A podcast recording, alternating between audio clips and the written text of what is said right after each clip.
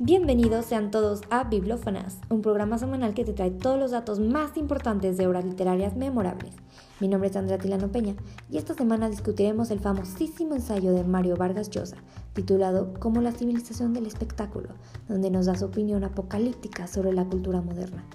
Mario Vargas Llosa comienza su ensayo mencionando la finalidad de su obra, que es exponer la metamorfosis de la cultura contemporánea.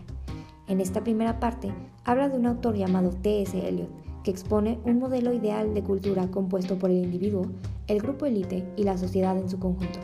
T.S. Eliot afirma que la alta cultura es patrimonio de una élite y que esta misma asegura la preservación de la calidad de la cultura.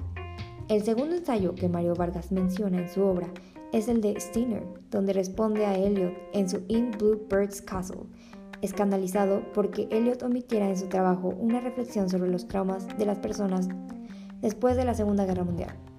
Toda esta compilación de ensayos, con los que Mario está gran parte de acuerdo, buscan definir los rasgos característicos de la cultura actual. Pero en sí, ¿qué piensa Vargas Llosa de la cultura contemporánea? La opinión de este autor se basa principalmente en que la cultura abarca todas las formas de la vida, pero hoy en día todo se ha vuelto cultura. Y ya nada es cultura porque ha pasado a ser una de las formas del entretenimiento, perdiendo calidad, profundidad, excelencia y capacidad crítica.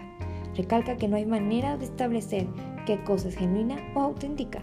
Simplemente la cultura se ha vuelto puro postizo y diversión. El avance de nuevas tecnologías ha dejado de lado la literatura. Las máquinas cada vez son más inteligentes y cada vez son más tontos los que las usamos. Sin embargo, las nuevas tecnologías también han traído la información audiovisual, a la cual él llama como un defecto extraordinario, viéndolo como una oportunidad de difundir cultura, pero también de difuminarla. Recalca que aunque se haya dejado de lado la literatura, las novelas son una maravillosa fuente de entretenimiento y defensa en contra de la estupidez y enajenación política y cultural que sufrimos hoy en día.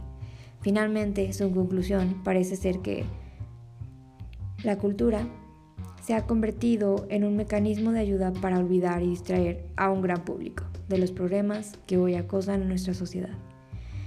Espero que les haya gustado este podcast y la descripción de la civilización del espectáculo por Mario Vargas Llosa. Coméntenos su opinión y si están de acuerdo con este autor. Síganos en nuestra página de Instagram y Facebook y los esperamos en nuestro próximo episodio.